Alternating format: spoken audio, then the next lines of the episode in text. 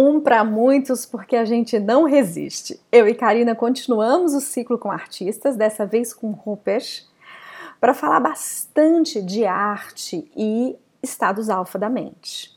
Nosso objetivo é que você possa embarcar junto com a gente nessa reflexão meditativa, nessa imagem que acontece à medida que a gente navega juntos no nosso inconsciente profundo, nessa alma da imagem. Vamos juntos conhecer um pouco mais de arte e a arte de sermos humanas.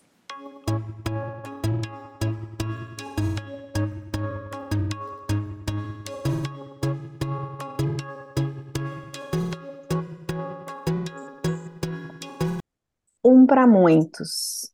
Eu e Karina decidimos prolongar um pouco mais essa jornada de arte e mente alfa, de percepções e reflexões que, a partir de pintores que nos tocam, que nos capturam, inclusive nas nossas carreiras pregressas, podem nos colocar agora, nesse momento, como terapeutas body talkers e de outras linguagens que cada uma de nós exercemos, a capacidade de nos vislumbrarmos, de nos admirarmos pela alma da imagem.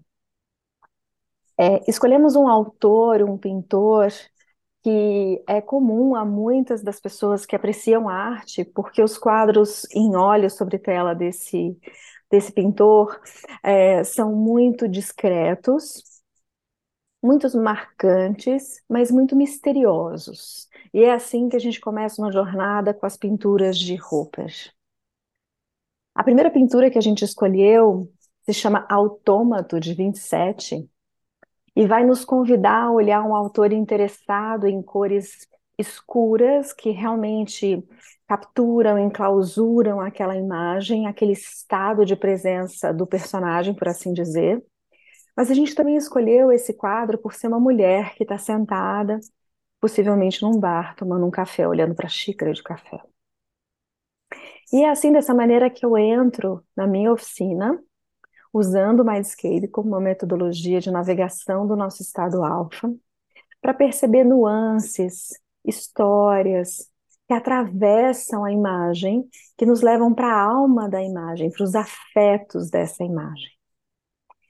Eu quero te dizer que é, os quadros eles têm a capacidade de nos levar para um ponto de fuga, para um, um, lugar onde o olhar vai.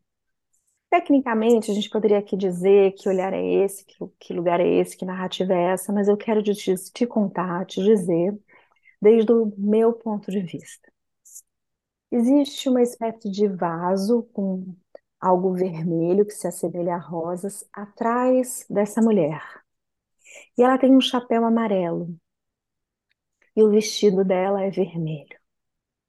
É nesse triângulo que parece que o coração dela, o centro do peito, do corpo que lá está, sai em direção a essa rosa que está atrás dela. Eu fico pensando nos nossos momentos de solidão, de introspecção, onde o nosso coração insiste em sair do centro do peito, em direção a algo, a alguém, ao momento em que nós fomos, de alguma maneira, colhidas pela tristeza. E eu fico pensando nesse movimento que no meu laboratório acontece comigo e acontece com todas nós mulheres. O momento em que nós nos permitimos um estado de reflexão, de introspecção, de tristeza, de profundo encontro com o nosso próprio coração, permitir que parece que ele saia do centro do peito e vá para algum lugar. E no meu Medscape é muito interessante porque, ainda se referindo ao quadro, é natural que em alguns momentos o nosso coração pipoque para vários lugares, temos luzes nesse quadro. Então, talvez alguém veja esse quadro e diga: meu coração, se precisasse sair do centro do peito dessa mulher do quadro, iria para essas luzes tem um armário no quadro, ou algo que se assemelha a um armário atrás do aquecedor. Talvez, quem sabe, alguns corações fossem para dentro do armário. Talvez alguns corações fossem para debaixo da mesa, onde as pernas dela estão cruzadas. Mas o meu coração insiste, ao ver a imagem em estado alfa, ir para este ramalhete vermelho atrás. Quais amores a gente deixa para trás? Quais amores a gente pode homenagear deixando para trás? Quais amores, em quaisquer momentos da nossa vida e do nosso apaixonamento, tiram o nosso coração do centro do peito? A gente os visita e, naturalmente, o coração pode voltar para o centro do nosso coração, do nosso peito. Esse olhar para a xícara de café também não me sai nem da cabeça, nem do olhar. Esse pintor teve a capacidade de nos convidar para esse momento em que, pires erguido, xícara quase erguida, existe uma pausa. Existe uma pausa na saudade, existe uma pausa na reflexão, na introspecção, existe uma suspensão absoluta das nossas expectativas quando o coração parece sair do peito. Quando o que a gente deixa para trás está ali, de uma forma homenageada, presente e não mais assombrosa. Olhar para essa xícara de café, lembrar da possibilidade da gente brindar a própria existência, ainda que na tristeza ou em qualquer outro sentimento mais introspecto, pode ser um momento de pura paz. E quando eu digo isso, na oficina, sim, o meu próprio coração pode sair do do, do, das rosas atrás, do vermelho de atrás, e voltar para o centro do peito. E no centro do peito, eu vou conseguindo descanso. E eu desejo que você, nas suspensões e introspecções das suas reflexões, você possa, junto com esse quadro, se permitir atirar o coração do peito e devolvê-lo para o centro dele próprio.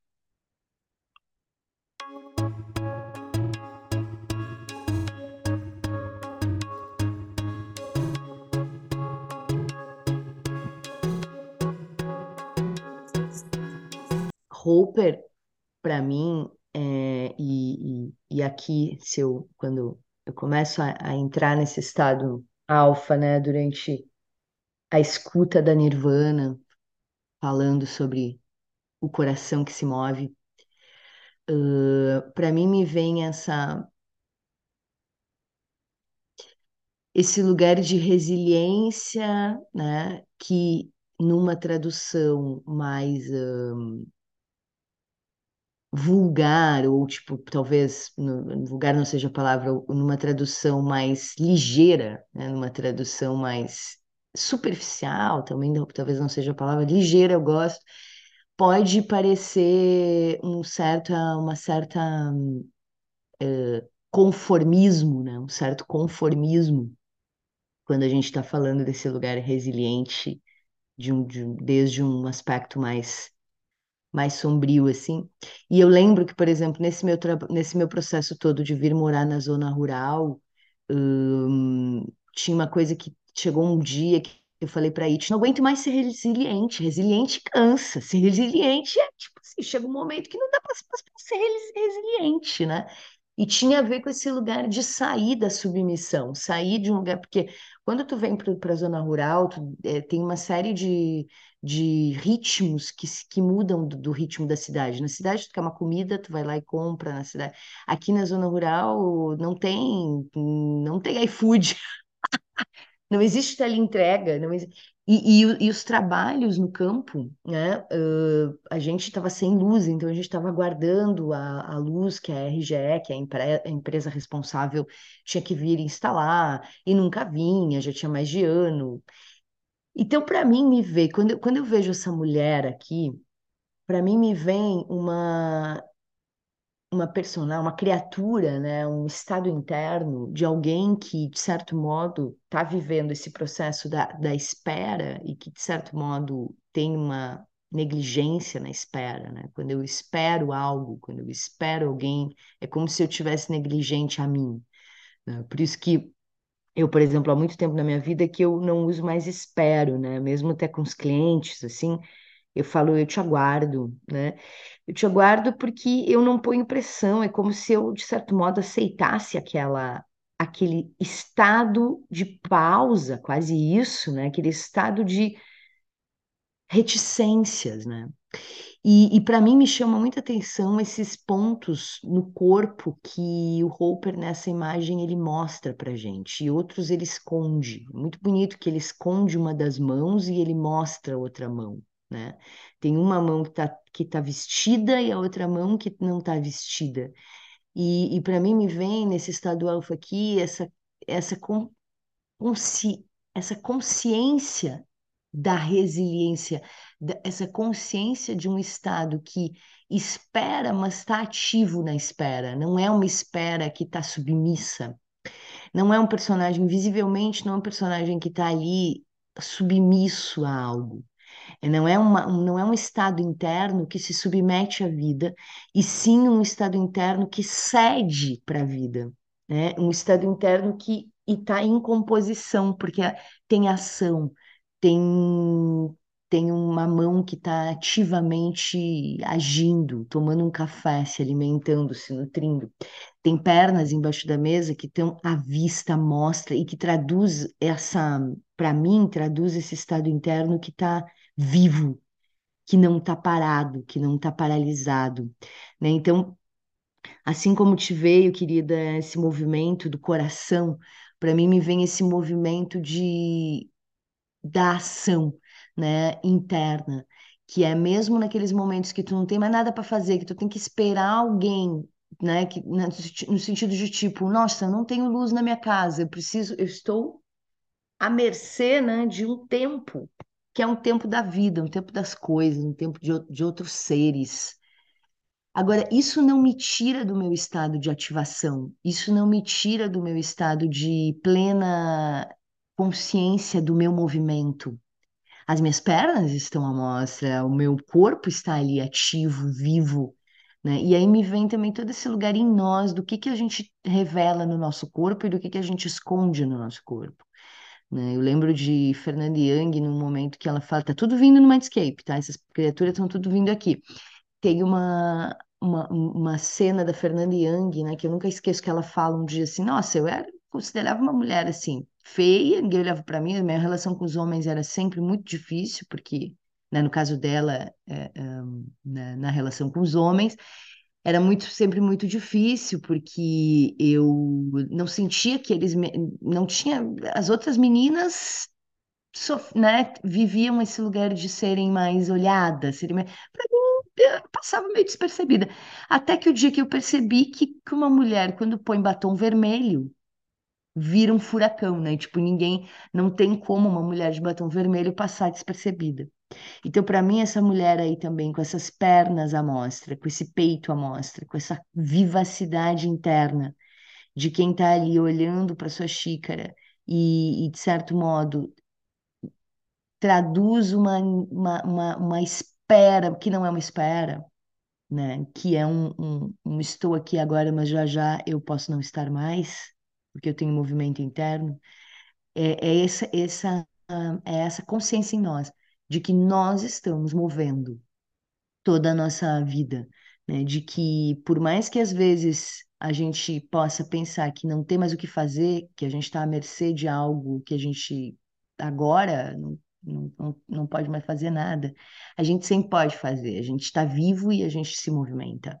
Né? Então, para mim, me vem muito esse registro aqui de uma espera que não é uma espera paralisante, e sim um, um aguardo vivo de quem está em relação com a vida.